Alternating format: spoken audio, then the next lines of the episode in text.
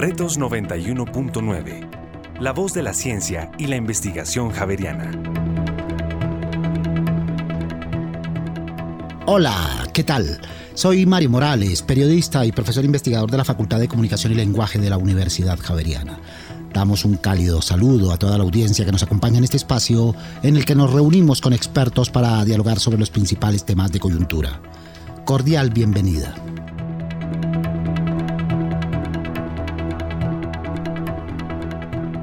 Es el momento de hablar de presupuestos. El presupuesto general de la nación para el próximo año será de 405.6 billones de pesos, un 15.1% más que el presupuesto destinado para este 2022.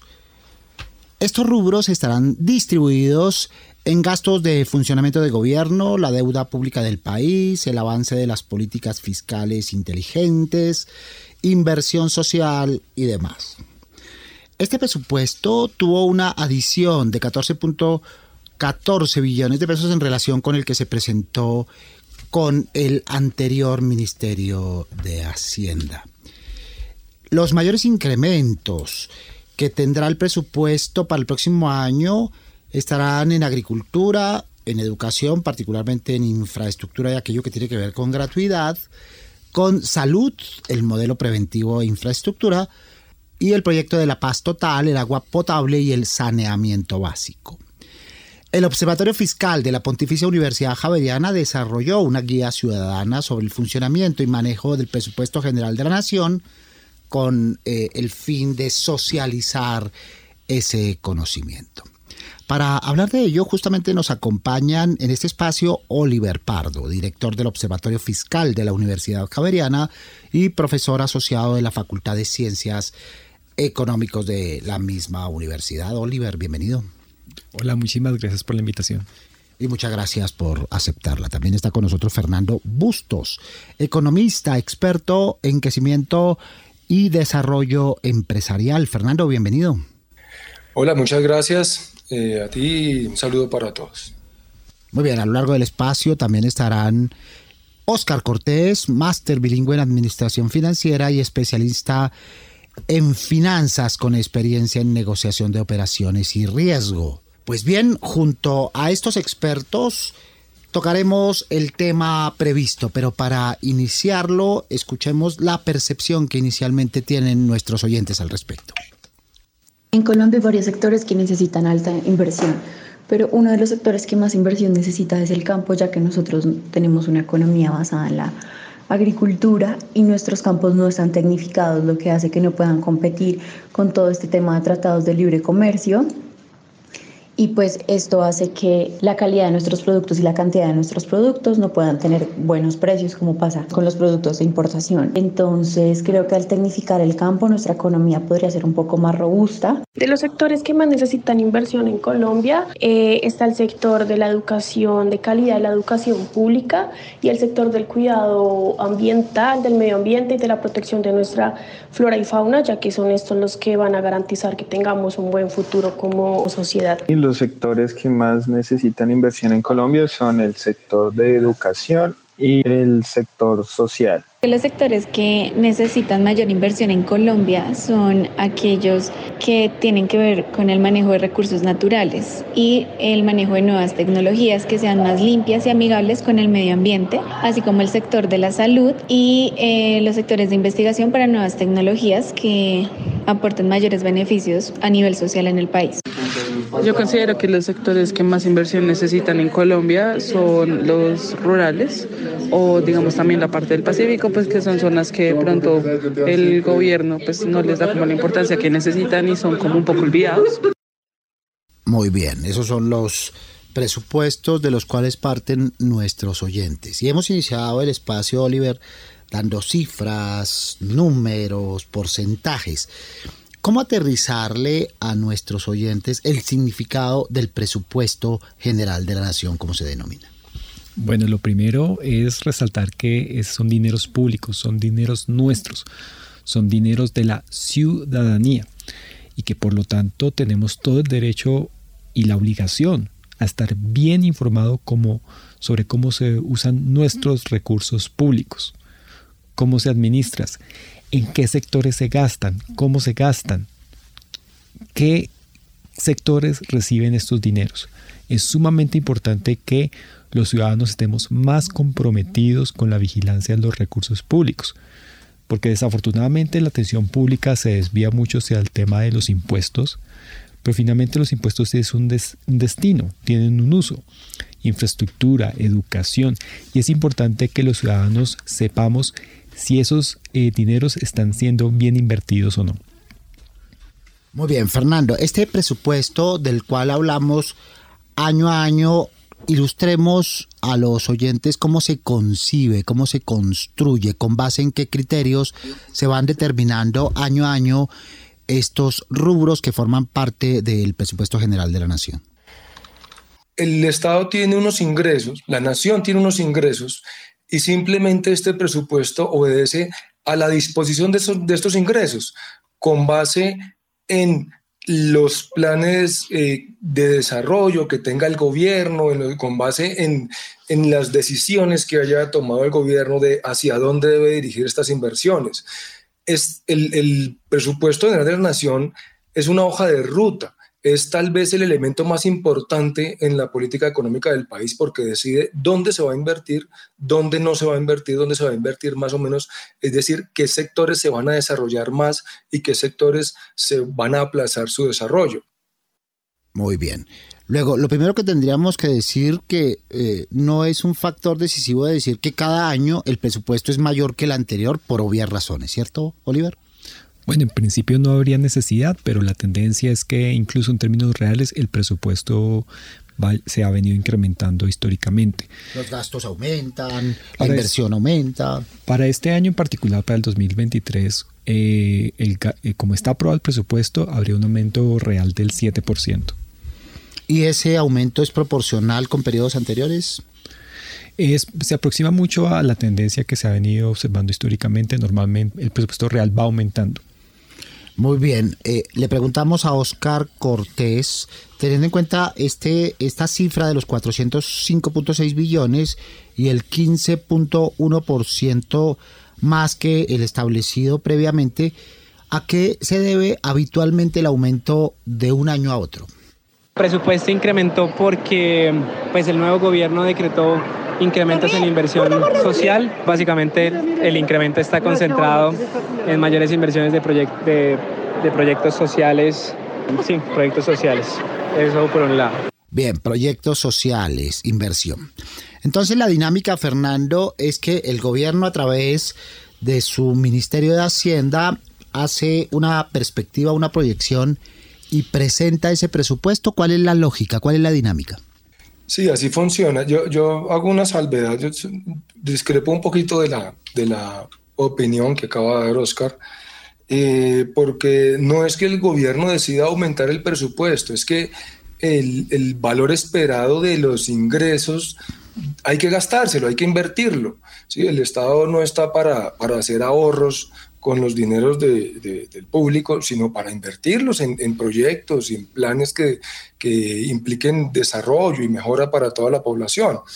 Entonces, no es que el gobierno de turno haga que aparezcan más recursos, es que el, el, presupuesto que se espera recibir debe destinarse a inversión. Lo que decide el gobierno eh, de turno en cada caso, a través de su Ministerio de Hacienda, es en qué se va a, cómo se va a distribuir, en qué se va a invertir. Y, y sí es muy cierto que en este caso pues se ha privilegiado sectores, eh, se ha privilegiado la inversión, lo que se ha denominado inversión social, y se han privilegiado eh, salud, educación, eh, Hacienda, pensando en las transferencias que se piensan hacer las familias, sobre otros factores, sobre otros sectores pero, pero es la distribución de los mismos recursos. Prácticamente cualquiera que hubiera sido el gobierno tendría los mismos ingresos para distribuir, ¿no? Entonces no es un aumento que provenga del gobierno de turno, lo que viene es la distribución que se hace. Perfecto. ¿Y cuál es el trámite, Oliver? Entonces el Ministerio de Hacienda concibe, proyecta, tiene unas perspectivas con base en sus programas y cuál es el procedimiento. Bueno, lo primero que yo quiero destacar es que la construcción del presupuesto del 2024 comienza a principios del 2023. ¿Y qué es lo que ocurre? Resulta que todas las entidades del orden nacional, que son 161 a 162, presentan al Ministerio de Hacienda un anteproyecto. El Ministerio de Hacienda agrega todos estos anteproyectos, hace unas proyecciones no solamente de ingresos tributarios y no tributarios, sino también de endeudamiento, y con base en toda esta información comienza a construir un anteproyecto. Un anteproyecto. Eh, eh, perdón, proyecto. Este proyecto, una vez el Ministerio de Hacienda lo consolida eh, también con proyecciones macroeconómicas, se lo presenta a mitad de año al Congreso de la República. El Congreso de la República decide si devolvérselo o no al Ministerio de Hacienda, que mi, memoria no me falla, pero creo que nunca lo ha devuelto. Y una vez, se, y una vez eh, se recibe ese proyecto, y si no es devuelto al Ministerio de Hacienda, comienza el trámite del proyecto, el debate de, eh, de, del monto total primero y después de la asignación de los recursos. ¿Qué pasó para el presupuesto del 2023? Resulta que a inicios del el proyecto para el 2023 comienza a construirse a inicios del 2022, donde precisamente hay un gobierno saliente. De tal manera que lo que presenta el Ministerio de Hacienda como presupuesto eh, a, mediados, eh, a mediados de año es algo construido por el gobierno de Iván Duque. Luego en agosto viene el el, gobierno de Gustavo Petro y en el trámite legislativo se hacen algunos cambios en el presupuesto. En este caso hubo una adición de 14 billones de pesos. Entonces el presupuesto pasó de eh, casi 391 billones de pesos a 406 eh, billones de pesos y no solamente hubo un cambio, un aumento en el monto total, sino que también hubo una reasignación de los recursos a través de distintos sectores. ¿Y qué tanto, Fernando, puede crecer el presupuesto? Por ejemplo, en esta suma de los 14.14 billones de pesos, ¿pudo haber sido más o pudo haber sido menos? ¿De qué depende que se aumente, que se incremente y hasta dónde puede llegar cada año? Es que no puede ser más porque los recursos son limitados. Los recursos que se pueden destinar dentro de un presupuesto general de la nación corresponden a los ingresos que espera recibir el Estado. Eh, por supuesto, hay una parte que es el endeudamiento, una parte que se puede obtener sin necesidad de producirla o de recaudarla, eh, sería un, componente de deuda. Pero este gobierno eh, y pues lo ha hecho bien. En Colombia existe un principio que es la regla fiscal y, hay que respetarla y se está respetando a pesar del aumento en el presupuesto. Entonces, por muy deseable que fuera aumentar el presupuesto, pues no se podría hacer por encima de los ingresos esperados con un nivel de deuda que no sobrepase la regla fiscal, está limitado. Entonces, eh, eh, creo que el gobierno ha llegado hasta donde, hasta donde puede, hasta donde puede y, pensaría yo que de manera responsable conservando la regla fiscal. Es un aumento importante, pero obedece en buena medida a la expectativa de unos ingresos que fue más alto. Eh, por supuesto, para este año, pues estamos, estamos en el año, hace un año estábamos en medio de, de, la crisis, de la pandemia, etcétera. Hoy las expectativas son mejores y podemos esperar unos ingresos más altos. Y a eso obedece el aumento principalmente oyentes eh, se comunican con nosotros y nos dejan saber cuáles son las inquietudes que les trasladamos a nuestros expertos. Escuchemos. ¿En qué lugar o página uno puede encontrar en dónde está estructurado el presupuesto público y hacia qué como gastos va dirigido? Muy bien, Oliver. Qué pregunta tan importante y al mismo tiempo tan difícil de responder. Porque resulta que, eh, como mencionaba anteriormente, el Ministerio de Hacienda presenta un proyecto al Congreso de la República. Después de muchos años, y creo que en parte por presión del Observatorio Fiscal, logramos que ese proyecto fuese presentado en un formato de Excel. Y para quienes saben, eh, eh, trabajan estos eh, con los numeritos en computadores, sabrán que es muy distinto trabajar un archivo en Excel que un archivo en PDF. Trabajar un archivo numérico en PDF es una pesadilla. Afortunadamente, desde hace ya varios años, se presenta el proyecto en un formato de Excel. Entonces ustedes pueden consultar ese proyecto que presentó el Ministerio de Hacienda al Congreso en Excel en la página del Ministerio de Hacienda. Eso se puede consultar. A pesar de que está en formato... Y siendo Excel incluso se puede bajar, por supuesto. Se puede descargar, se, pueden hacer análisis. De acuerdo. Con una dificultad, y es que desafortunadamente ese proyecto no está lo suficientemente desagregado. Hay algunas desagregaciones que uno puede mirar, pero para eso uno tiene que mirar el, eh, el, documento que acompaña, eh, el documento que envía a presidencia cuando presenta el, proyecto eh, de presupuesto al, al, Congreso de la República. Entonces no solamente está el, el, archivo de Excel, que está muy agregado, hay información adicional que está en un documento que viene acompañado al presupuesto, que es lo que el Ministerio de Hacienda le envía al Congreso de la República. Pero ojo, porque esto es el proyecto. Y una cosa es el proyecto y otra cosa es lo que sacó el, eh, lo que se aprobó en el Congreso de la República. Eso que aprueba el Congreso de la República no está en un formato de Excel. Eso está en un formato de PDF. Nos toca a nosotros, y eso es lo que hacemos en el observatorio fiscal. En el observatorio fiscal, nosotros básicamente tomamos la información que aprobó el Congreso de la República, la complementamos con la información que del proyecto que presentó el Ministerio de Hacienda y nosotros, no deberíamos hacerlo porque debería, ser, debería presentarlo el, el, Congreso, nosotros construimos el archivo de Excel comparando el presupuesto del 2022 con el presupuesto del 2023 y eso lo pueden consultar en, en nuestras redes sociales, en nuestra página de Twitter, en el, en el tweet que está eh, adjuntado de primero en nuestro perfil de Twitter. Ustedes pueden ingresar al archivo y pueden descargar el, la versión aprobada por el Congreso del presupuesto general de la Nación. ¿Cuál es la cuenta de Twitter, Oliver? Eh, o fiscal PUJ. O fiscal PUJ. Y es un material para iniciados o es un material para legos o es un material para cualquier ciudadano? Bueno, es un material, eh, es un material no para iniciados, es material que pues, está disponible para toda la ciudadanía. Eh, conviene mucho complementar la lectura de este archivo con eh, la lectura de la guía del presupuesto eh, general de la Nación, que es un documento que sacamos hace, más o menos un mes, donde básicamente se explica todo el proceso de la construcción del presupuesto y cómo está estructurado, porque básicamente usted no puede mirar el presupuesto en términos de sectores y asignaciones dependiendo de si se, trata de funcionamiento, inversión o pago de la deuda. Entonces, con un poco de, de conceptualización uno puede leer eh, ese, ese tipo de archivo de Excel, que recordemos que todavía tiene la desventaja que no tiene la desagregación que desearíamos. Muy bien. Oscar, preguntas de nuestros oyentes. ¿Qué tiene que ver el Plan Nacional de Desarrollo con la forma como se calcula anualmente el presupuesto general de la Nación?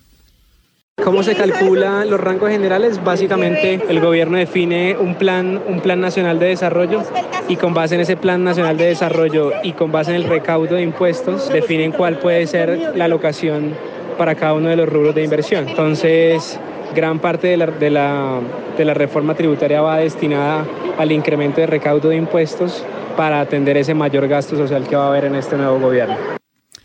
Y en el Congreso entonces, Fernando, se discute el monto, la distribución, los rubros, los porcentajes o todas las anteriores. Se discute todo, pero pues en principio se debería discutir todo, pero, pero como bien ya, ya lo, anotaba eh, Oliver hace un momento, no, no, no ha habido yo tampoco recuerdo una ocasión en que haya sido devuelto, ¿no?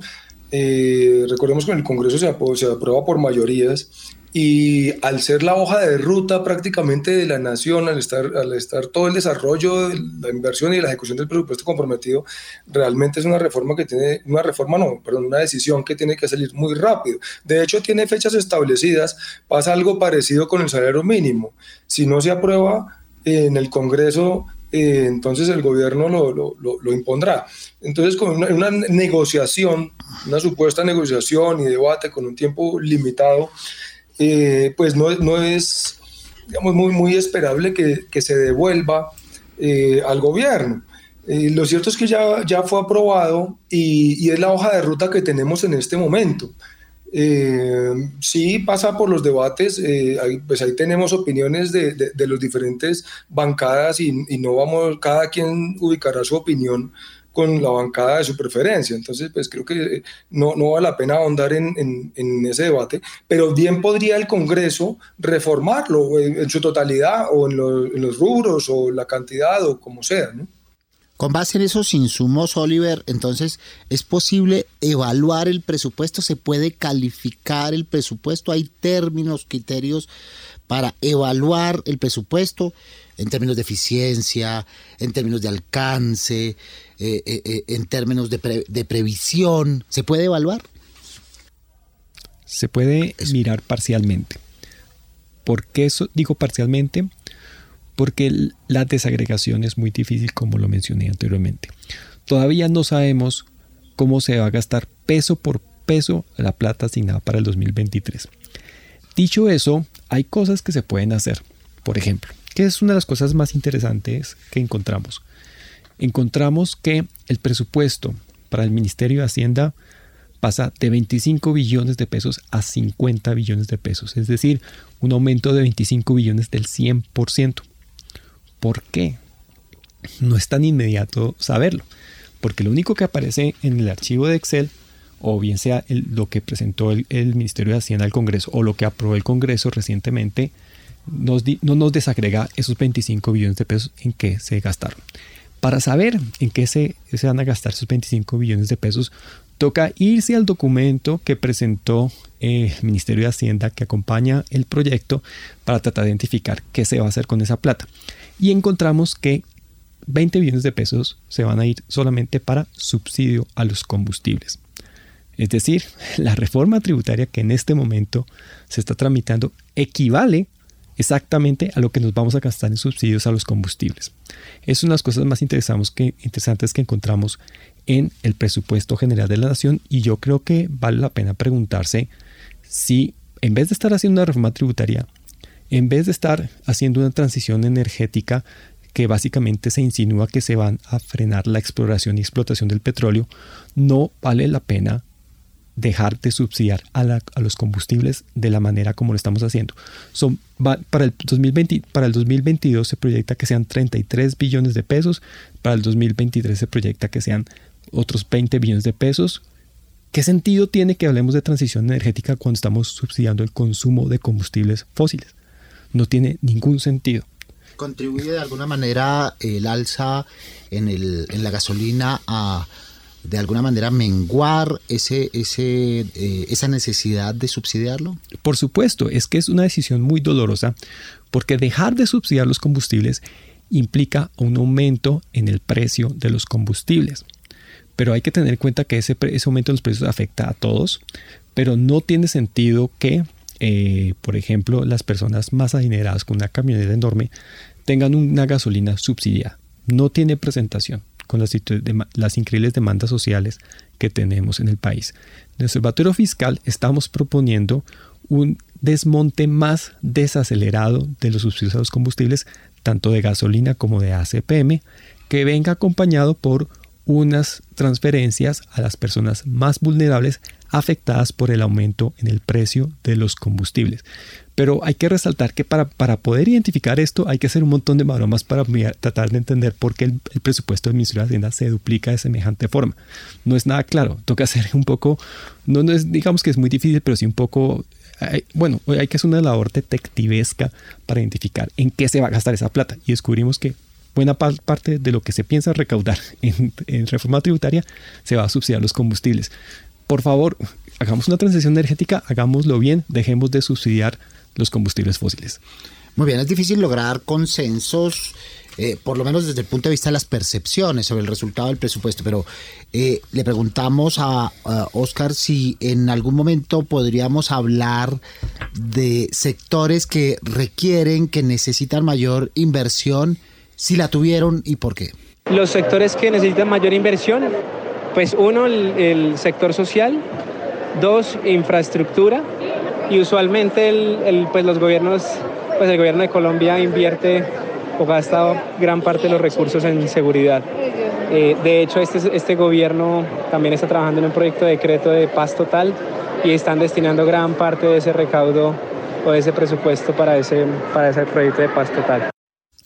Muy bien, Fernando, hubo gran debate durante y después de la aprobación del, del presupuesto. ¿Qué decirle al ciudadano cuando quiere hacer la aprehensión de, de, de, ese resultado y quiere saber si ese presupuesto es adecuado, es pertinente y si cubre las necesidades más urgentes?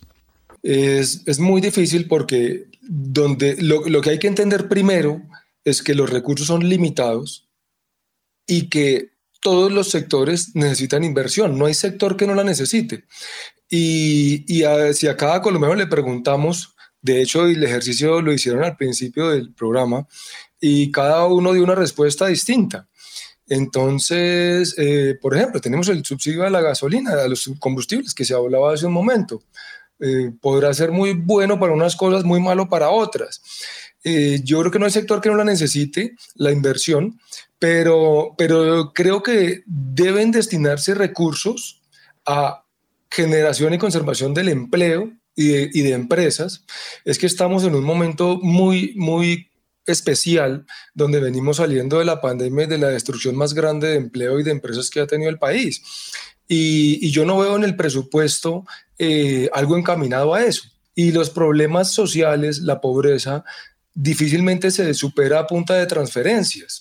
Se requiere inversión que genere productividad en las personas y en las regiones, productividad a largo plazo. Esto requiere inversión en educación muy fuerte, pero en educación para la productividad. Requiere inversión en, en, vías, en, en, infraestructura, en puertos. Yo no veo los grandes proyectos de infraestructura eh, donde van a estar en este plan eh, en este presupuesto. No, no, no, veo los grandes proyectos y, y por lo tanto no veo una, una solución de largo plazo. No, eh, en mi opinión, lo que más requiere inversión es la generación de riqueza por parte de las regiones y por parte de los individuos. Para eso necesita educación, para eso necesita infraestructura, para eso necesita asistencia técnica, para eso se necesita eh, en últimas eh, semillas y, bueno, de, desarrollo completo de toda la cadena productiva que permita desarrollar las regiones. Ponemos unos puntitos suspensivos y ya regresaremos a este espacio en el que venimos conversando sobre el presupuesto general de la Nación con Oliver Pardo, director del Observatorio Fiscal de la Universidad Javeriana y profesor asociado de la Facultad de Ciencias Económicas. Con Fernando Bustos, economista experto en crecimiento y desarrollo empresarial. Con Oscar Cortés, máster bilingüe en administración financiera. En instantes estaremos de nuevo con ustedes. Retos 91.9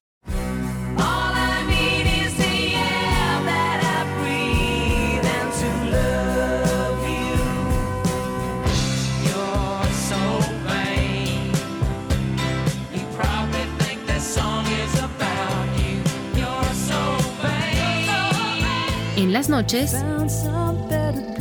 Javeriana Estéreo, sin fronteras.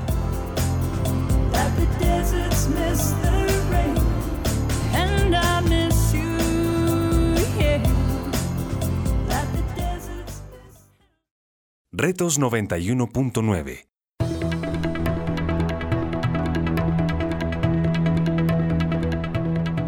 Aquí estamos para seguir conversando sobre el presupuesto general de la Nación y sus implicaciones con Oliver Pardo, director del Observatorio Fiscal de la Universidad Javeriana, profesor asociado de la Facultad de Ciencias Económicas, con Fernando Bustos, economista experto en crecimiento y desarrollo empresarial, y con Oscar Cortés, máster bilingüe en administración financiera y especialista en finanzas. Muy bien, en la primera parte hemos hecho una labor pedagógica de concebir y entender cómo se estructura el presupuesto general.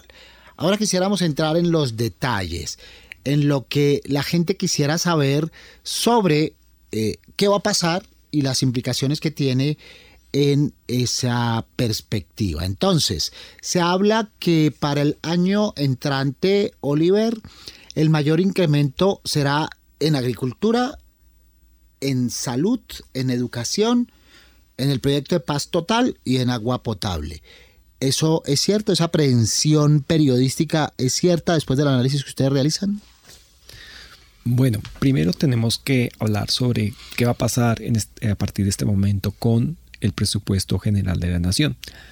Resulta que eso depende en parte de lo que pase con la reforma tributaria. El plan es tramitar lo que se conoce como una adición presupuestal. ¿Qué quiere decir eso?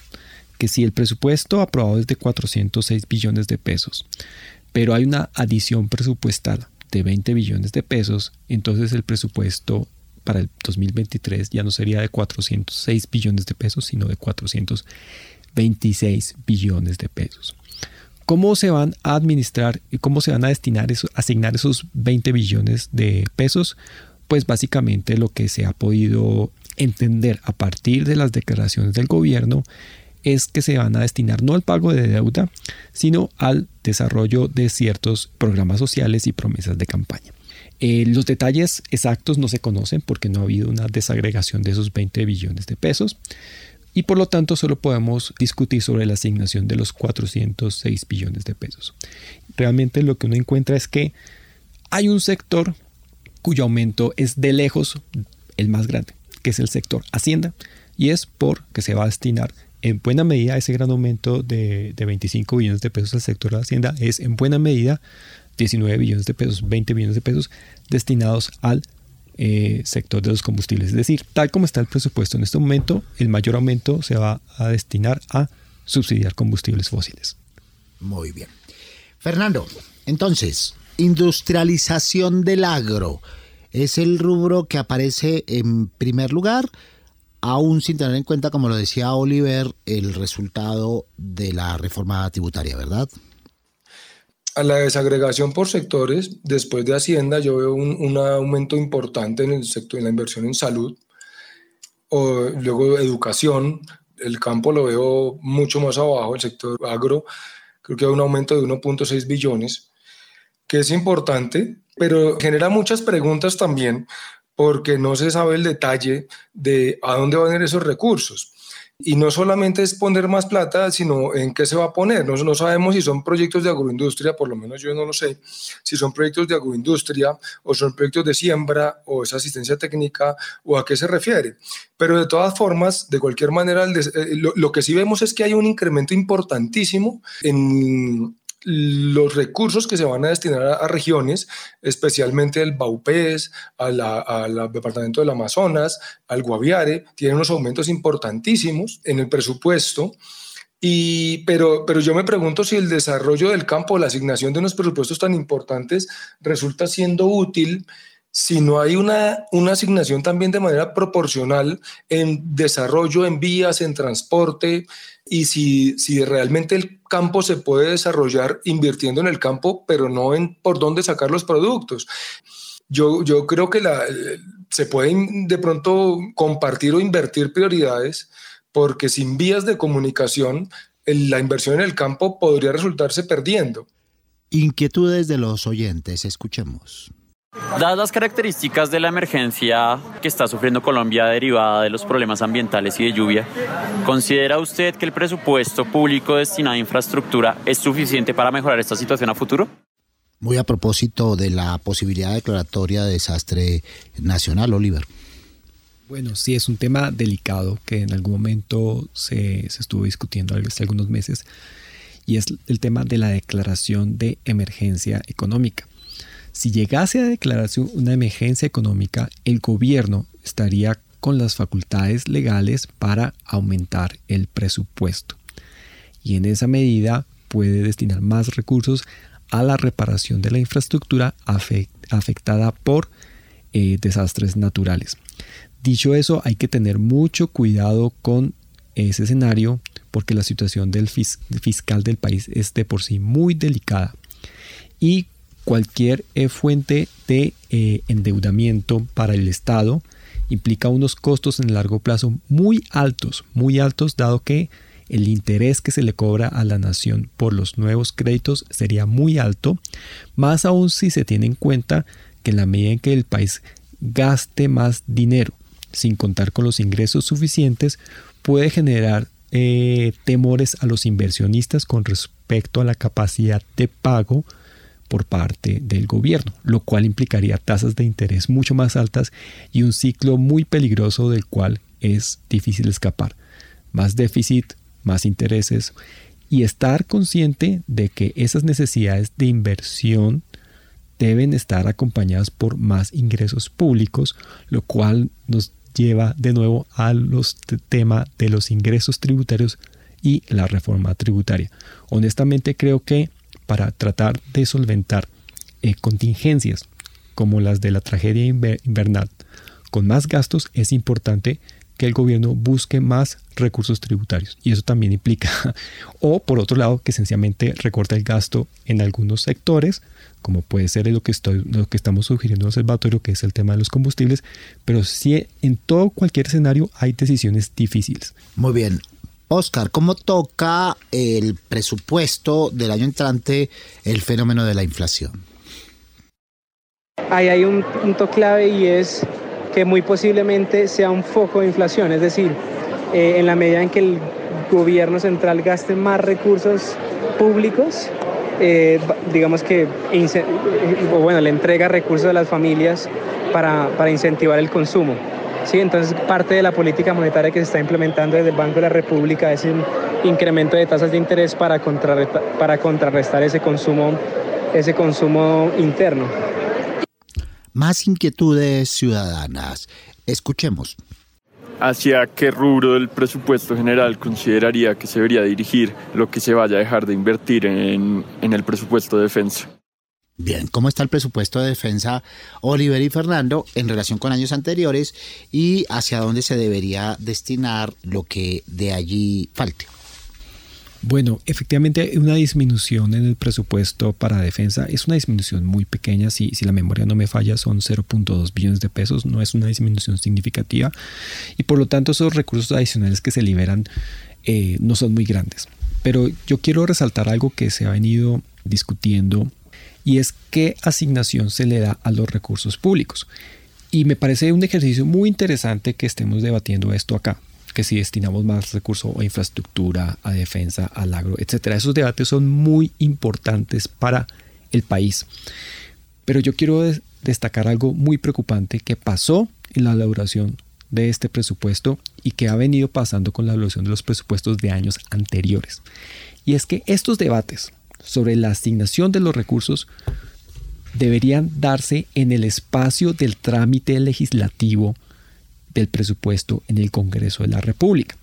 Y efectivamente algunos debates se dan, pero los debates más importantes, donde se hacen los acuerdos de cómo va a ser la asignación de los recursos, se dan en sesiones a puerta cerrada entre los congresistas ponentes y el Ministerio de Hacienda. ¿Cómo es posible que sea en esa sesión a puerta cerrada, de espaldas al país, que se defina la asignación de los recursos?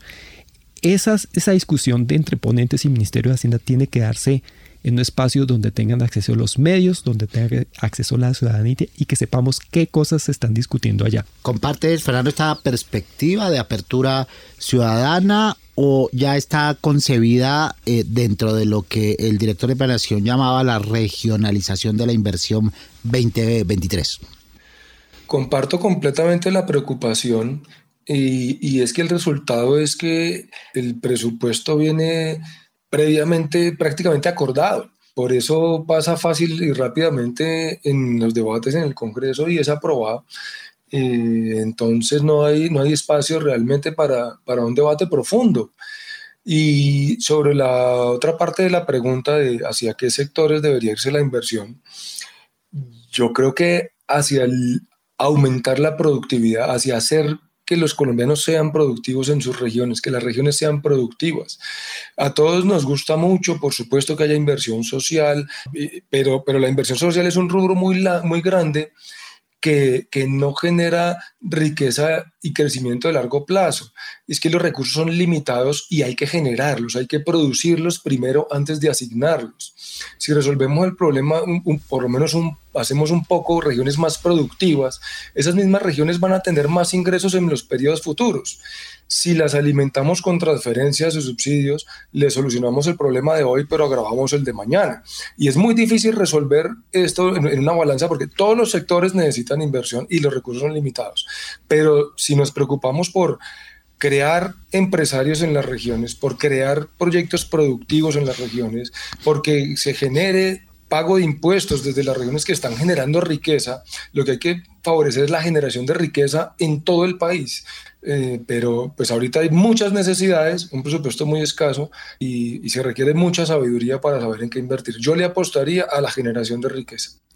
Muy bien, se habla y se discute, Oliver, eh, esa cifra de los 74 billones en inversión social en términos generales, educación, salud, etc. Y en educación se hace especial énfasis en lo que tiene que ver con gratuidad y con infraestructura y en salud con este modelo preventivo, pero también la parte de infraestructura. ¿Es suficiente y por otro lado es significativo el incremento en inversión social? Bueno, eh, hay, hay, varios temas que hay que tocar por aparte. Uno es el tema de la inversión en educación, otro tema es el tema de la inversión en salud. Cualquiera que sea el monto, quiero hablar sobre, el, sobre el, tema de la salud porque va a ser un tema muy delicado durante el 2023. No importa cuánto sea la asignación para el sector salud en el 2023, el dinero no va a alcanzar para todo lo que desearíamos el dinero siempre va a ser escaso, especialmente si se trata de temas de atención en salud. Por lo tanto, es muy importante que existan algunos criterios de asignación y de racionalización del uso de los recursos. Porque por más que, queramos que eh, la salud eh, sea un derecho de todos los ciudadanos, a veces nos vamos a enfrentar con la difícil decisión de que algunos tratamientos, drogas, cirugías, etcétera, no vamos a poder dárselas a todo el mundo en todas las circunstancias que desearíamos. para, desafortunadamente necesitamos algún criterio de asignación de los recursos y por eso es importante que en el Ministerio de Salud se entienda que si no son las EPS, alguien tiene que asumir ese rol. Muy bien, Fernando, ¿y tú cómo ves la inversión regionalizada, particularmente en aquellos departamentos como Amazonas, como Baupés o Guaviare, que vieron incrementado, nunca será suficiente, pero sí sustancialmente su presupuesto para el próximo año? Pues es muy importante la inversión en las regiones, pero otra vez volvemos a la base. Los recursos siempre son limitados. Y, por decirlo de alguna manera coloquial, los recursos del presupuesto son una vaca que hacemos todos los colombianos. Y la pregunta es, todos los colombianos tenemos que aportar para invertir en, en un sector, en una región o en otra. Ahí, insisto, una cosa es que las inversiones se vayan a esos departamentos, pero la pregunta de, de fondo es, ¿en qué? ¿A dónde van a llegar? hace años o si desde ya se invirtiera en hacerlos más productivos, en hacer las comunidades más productivas, más adelante no vamos a necesitar hacer transferencias porque van a ser autónomos, por lo menos en materia económica van a ser autosuficientes y hasta van a generar ingresos para las demás regiones. Actualmente Bogotá genera la mayor parte de, los ingresos del país y, se transfieren a, las regiones eh, buena parte del producto de Bogotá. Qué bueno que todas las regiones fueran productivas y autosostenibles. Otro rubro significativo, Oliver, es el de trabajo. Tiene 38 billones de pesos. Eso equivale al 9%. ¿Qué cabe esperar allí en ese sector? Bueno, eh, se viene una, una propuesta de reforma laboral y hay que ver bien qué es lo que se va a plantear y eso va a tener unas consecuencias en términos del uso de los recursos públicos, porque buena parte del funcionamiento del Estado depende de contratos de prestación de servicios. Si se elimina esa modalidad de contratación, el resultado va a ser que el encarecimiento de la mano de obra para todo el sector público y la única consecuencia de eso es que no va a haber suficientes eh, funcionarios públicos atendiendo las necesidades del país. A ojo de ciudadanos parece eh, escaso, por lo menos no tan significativo el presupuesto en necesidades sentidas como vivienda, transporte, vivienda con el 2%, transporte con el 4%, prosperidad social con el 4%. Esto a ojos ciudadanos. A ojos expertos, ¿hay coincidencia, Fernando? Siempre será poco lo que se pueda invertir en, desarrollo social, en solución de necesidades básicas, porque siempre hay más necesidades que las que se pueden pagar con el presupuesto. Entonces, por supuesto, es bajito. Y el presupuesto nunca va a alcanzar para solucionar los problemas de todos. La, solución de los problemas tiene que venir de cada ciudadano, de cada familia, de cada región. Y no se puede esperar que el Estado resuelva los problemas por ejemplo, de, de, las personas a punta de subsidios o transferencias. Ojalá podemos, podamos hacer un Estado productivo, ojalá podamos hacer familias productivas eh, que puedan solucionar sus problemas económicos eh, a partir de su propia generación individual de riqueza. Muy bien, entonces tenemos algunos rubros en los que creció, en el que ha insistido Oliver mucho en este espacio, en el del Ministerio de Hacienda. Eh, crece minas y energía, crece agricultura, crece educación, pero hay otros que disminuyen, ¿verdad? Y queremos conocer el impacto de la disminución de esos rubros, como en el caso de prosperidad social, que baja en el 29%, tendrá solo 17.8 billones, lo de deuda pública, que baja un 1.9%, lo de planeación, que baja también eh, un 0.7%. Y este que llama poderosamente la atención de las tecnologías de la información, eh, que baja el 9% y ve reducido su presupuesto para el año entrante, Oliver. Bueno, lo que pasa es que hay algunos de esos rubros es muy poquita plata, entonces en la medida en que, por ejemplo, para el sector de, de, las tecnologías de información baja de 2.7 a 2.4 billones de pesos. Es una disminución del 10%, pero son apenas 0.3 billones de pesos, es decir, la disminución no es muy grande en términos absolutos porque la asignación inicial era en principio eh, muy bajita. Pero debería crecer, ¿cierto? Si estamos pensando en este país en crecimiento, conectado y demás. Por supuesto, como lo, como lo dijo eh, eh, Fernando, nunca, el presupuesto nunca va a ser suficiente y algunas veces si queremos invertir más en algunas cosas o tenemos que buscar más ingresos tributarios o tenemos que disminuir el gasto en otros sectores. Son siempre decisiones difíciles que hay que tomar. Por ejemplo, para el sector de ambiente queremos más eh, recursos, pues ojalá la ciudadanía hubiese estado más atenta a este debate del trámite legislativo para que hubiera más presión social, para que hubiera más asignación al cuidado de los recursos naturales.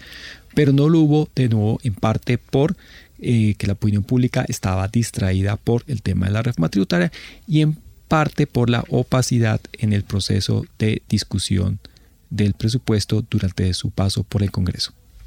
Muy bien, al tiempo con los rubros, con los porcentajes, también hay algunos cambios en disposiciones generales del nuevo presupuesto general de la Nación. Por ejemplo, aquel que destina los recursos a las universidades públicas del país y que antes estaban en el Ministerio de Educación Nacional y que hoy tiene un ente autónomo universitario, Oliver y Fernando. Bueno, eh, a raíz de una disposición de la Corte Constitucional, ahora el presupuesto asignado a las universidades públicas ya no hace parte del Ministerio de Educación, sino que hace parte de un eh, sector aparte, lo cual es bueno porque permite una mayor desagregación. Pero lo ideal de nuevo es que la desagregación no solamente fuera a nivel del Ministerio de Educación, sino a nivel de todos los sectores para saber en qué nos estamos gastando eh, los recursos públicos. Muy bien. El rubro de paz total, Fernando, ¿tú cómo lo ves? Muy incierto. Desde los que me genera más incertidumbre porque es, muy difícil saber qué, qué, se va a hacer con, con eso, ¿no? ¿A dónde se van ir esas inversiones y en qué? Eh, es muy interesante para el país una paz total. Eh, realmente el conflicto sí le ha generado muchas pérdidas al país, ha impedido su desarrollo, ha impedido buena parte del crecimiento económico. Entonces creo que sí vale la pena dedicar importantes esfuerzos a solucionar eh, de manera definitiva estos problemas que, que, que generan tanto, tantas pérdidas para el país. Pero el riesgo es que paz total puede incluir puede destinarse en cualquier cosa, ¿no? Entonces va a ser muy difícil eh, incluso eh, habrá medidas impopulares seguramente. Recordemos cuando se habló del, cuando se estaba haciendo la negociación del tratado de paz con, con las FARC, del acuerdo de paz, eh, se habló de hacer unas transferencias a quienes se desmovilizaran, medida que fue muy impopular para en, algunos sectores, para algunas personas, pero muy bien recibida por otras. Esto va a generar mucho debate, mucha discusión, pero lo cierto es que Colombia tiene que terminar con ese problema. A propósito de preocupaciones, proyecciones y expectativas, escuchemos a nuestros oyentes. El presupuesto público en Colombia debería distribuirse equitativamente en como lo es para la salud, para la educación, para vías, para el agro. Todo esto se debería distribuir equitativamente y tener una vigilancia minuciosa en que se está gastando el presupuesto para evitar corrupción y que todos los colombianos tengamos acceso a una plataforma donde pudiéramos ver en qué se está invirtiendo cada uno de este presupuesto, ya que es un presupuesto de la nación. Se puede distribuir muchísimo mejor el presupuesto público si se realizan las investigaciones pertinentes y adecuadas para saber en dónde podemos invertir. Una mejor distribución del presupuesto público en Colombia se podría mejorar con el aumento de la educación y con impuestos a los que más ganan. podría haber una mejor distribución del presupuesto público si se dejara invertir tanto en programas de explotación de recursos naturales que igual contaminan, se dejara invertir tanto de pronto en fuerzas militares o en temas de construcción y se tuviera un mejor orden eh, en cuanto a la distribución del presupuesto para que pueda ser repartida equitativamente entre todos los sectores que necesitan mejorar esto. Considero que puede haber una mejor distribución del presupuesto eh, público en Colombia si se hace de pronto un estudio de las cosas que cada, cada sector necesita o, o, pues dependiendo de eso, de ese porcentaje, pues se asignan los recursos de pronto para las zonas más necesitadas y menos para los que son más privilegiados. Muy bien, Oscar, retos, desafíos en el cierre de nuestro espacio con relación a este nuevo presupuesto general de la Nación.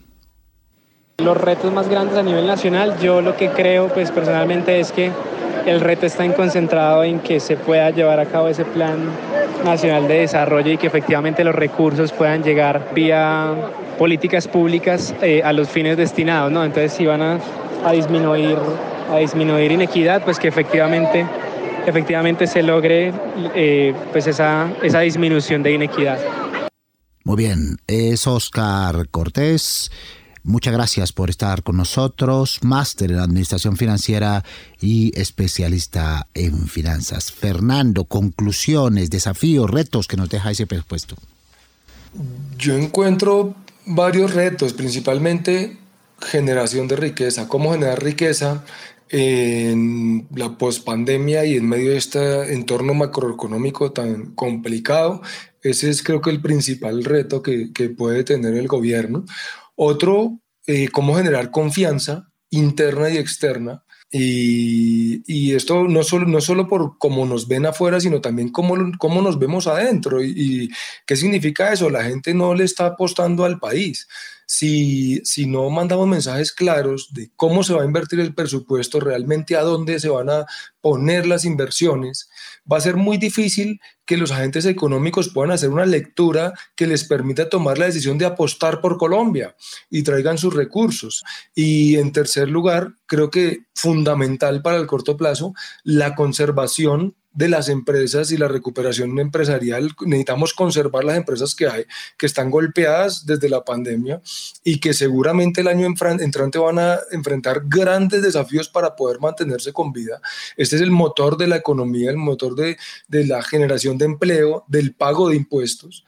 Y yo no veo, la verdad, que, que haya recursos destinados a la conservación y recuperación empresarial. Entonces yo resumo entre, entre esos tres puntos los grandes desafíos. Generación de riqueza confianza interna y externa y conservación y recuperación empresarial. Pues bien, Oliver, los desafíos del presupuesto.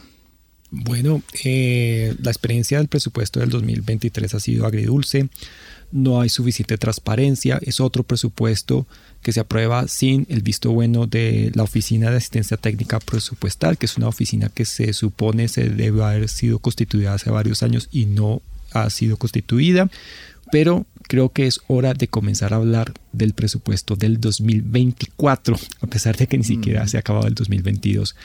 Necesitamos que hayan iniciativas legislativas, ojalá incluidas en el Plan Nacional de Desarrollo, para que hagan del presupuesto un proceso mucho más transparente, mucho más desagregado, mucho más claro para los ciudadanos y donde haya una participación más activa de la ciudadanía.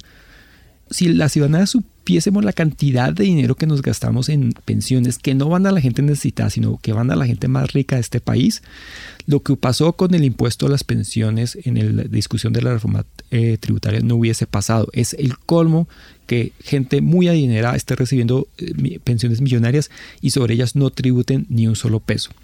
Pero en definitiva queremos eh, invitar a la ciudadanía a que consulten la guía ciudadana para el presupuesto general de la nación. Muchas gracias, Oliver. A ustedes. Oliver Pardo, director del Observatorio Fiscal de la Universidad Javeriana y profesor asociado de la Facultad de Ciencias Económicas. Gracias a Fernando Bustos por estar con nosotros. Muchas gracias a ustedes, un abrazo, un saludo especial. Ojalá tengamos la mejor inversión posible para el país. Muy bien, muchas gracias a nuestros panelistas. Y gracias a toda nuestra audiencia por acompañarnos y participar en este espacio en el que expertos y académicos estamos para servirle al país. Muchas gracias también a las personas que hacen posible este espacio. En la ingeniería de sonido Andrés Neira, en la producción periodística Juliana Sánchez, Juliana Hoyos y Sofía Neira. Y en la asistencia de producción Sebastián Ortiz Pérez. Recuerden que cada semana y en este mismo horario los esperamos para tratar temas de coyuntura de interés nacional. Soy Mario Morales, periodista y profesor investigador de la Facultad de Comunicación y Lenguaje de la Universidad Javeriana. En ocho días nos escuchamos, Dios mediante. Hasta entonces.